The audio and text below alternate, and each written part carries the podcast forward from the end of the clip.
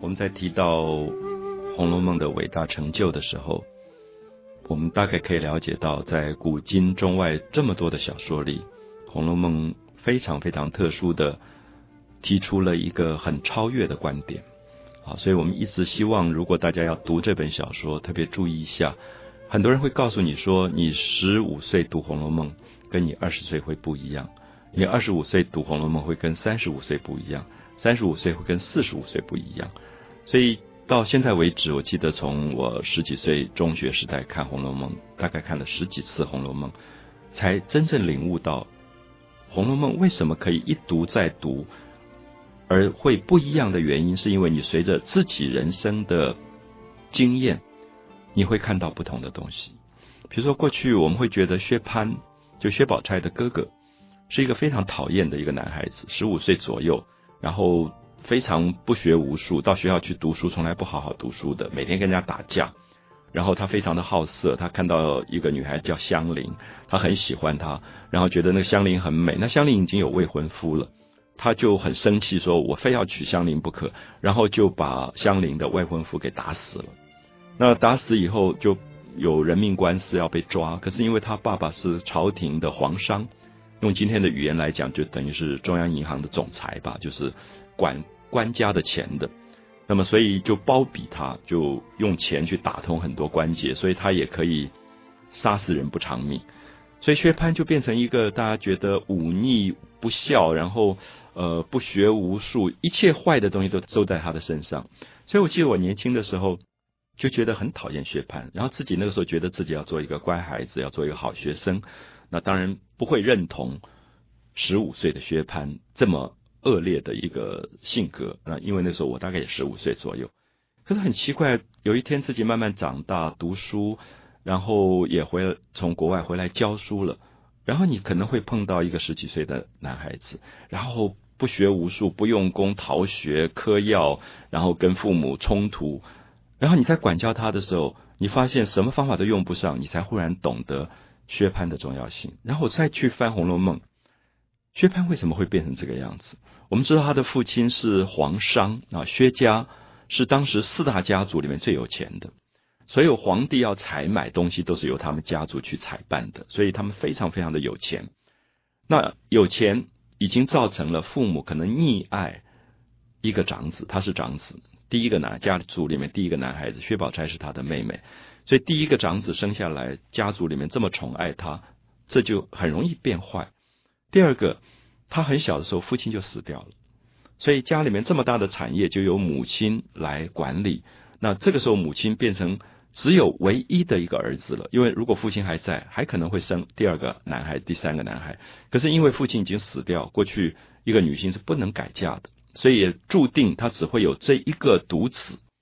我不知道讲到这里，大家会不会觉得薛蟠的变坏有很多的客观原因在里面？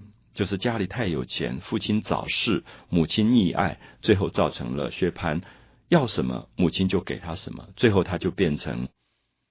好像无法无天了，所以当我再重新去读薛蟠的时候，用一个比较谅解的心情的时候，我忽然觉得，如果我今天要责怪薛蟠，也许我更应该责备的是他教养他的大人。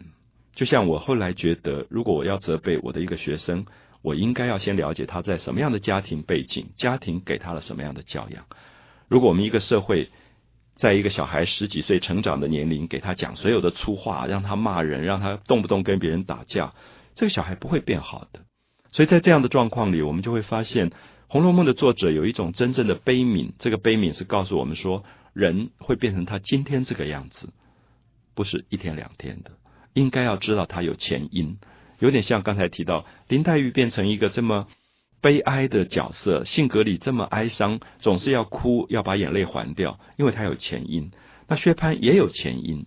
那人了解了前因之后，他对于现状就比较有一种包容。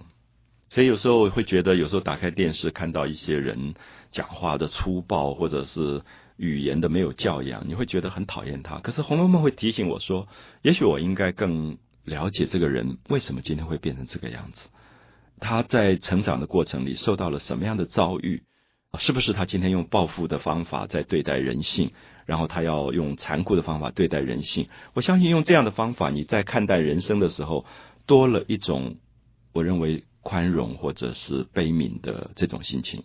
所以《红楼梦》一直是认为自己觉得私下读过的古今中外所有的小说里，对我影响发生最大的一本小说，因为它里面呈现了这么多的人性。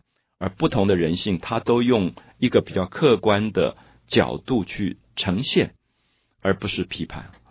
我们知道，比较坏的小说就是一开始就告诉你这个人是好人，这个是坏人。可《红楼梦》读到最后，你很难说谁好谁坏，他们只是不同。我们看到贾宝玉这个十四岁的男孩子，有两个跟他关系最密切的女性，一个是大他半岁的薛宝钗，十四岁半。一个比他小半岁、十三岁半的林黛玉，他们等于是用今天的年龄来讲，在国三跟高一的年龄，他们在谈恋爱。然后你会觉得喜欢林黛玉的人就很讨厌薛宝钗，因为薛宝钗是情敌嘛。可是我想这小说你再多看几遍，你会发现不是这么简单。因为薛宝钗永远在告诉贾宝玉说：“你好好读书，考试，将来去做官。”然后要他去好好去跟大人应酬，然后去学会做社会里的人。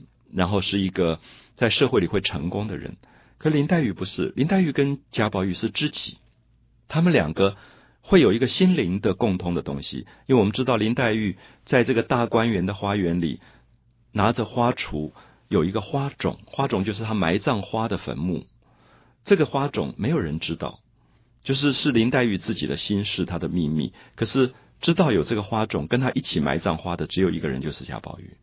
我们就会发现，贾宝玉跟林黛玉有一个私下的一种秘密空间。这个空间是他们共有的生命里面对花的珍惜、对美的珍惜、对于青春的爱。那个部分连薛宝钗都不知道。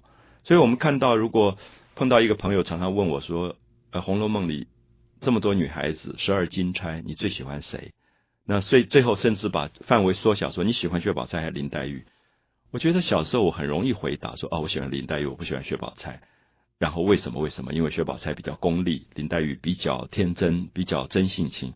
可是你越读越不敢回答，因为最后你发现薛宝钗跟林黛玉只是一体的两面。薛宝钗是一个健康要活在人间的人，林黛玉是一个活在自己心灵世界的人。如果你认为喜欢林黛玉，表示说。你喜欢一个个性孤僻的，不要跟人家相处的。林黛玉在热闹的场合，她一定独自出走。薛宝钗是很会跟大家做朋友的。那这里面没有绝对的好跟坏。我相信今天我们在我们的同事当中，一定也还是看到这两种个性。有人就是在热闹的场所特别让大家开心的，有一类人就是孤独在那边掉泪的。那事实上，他们只是不同，而不是好坏的分别。我想这是曹雪芹伟大的成就，就是。他借着文学启发我们，对人不要有太过表面的判断，而应该深入的借一个角色去了解这个角色。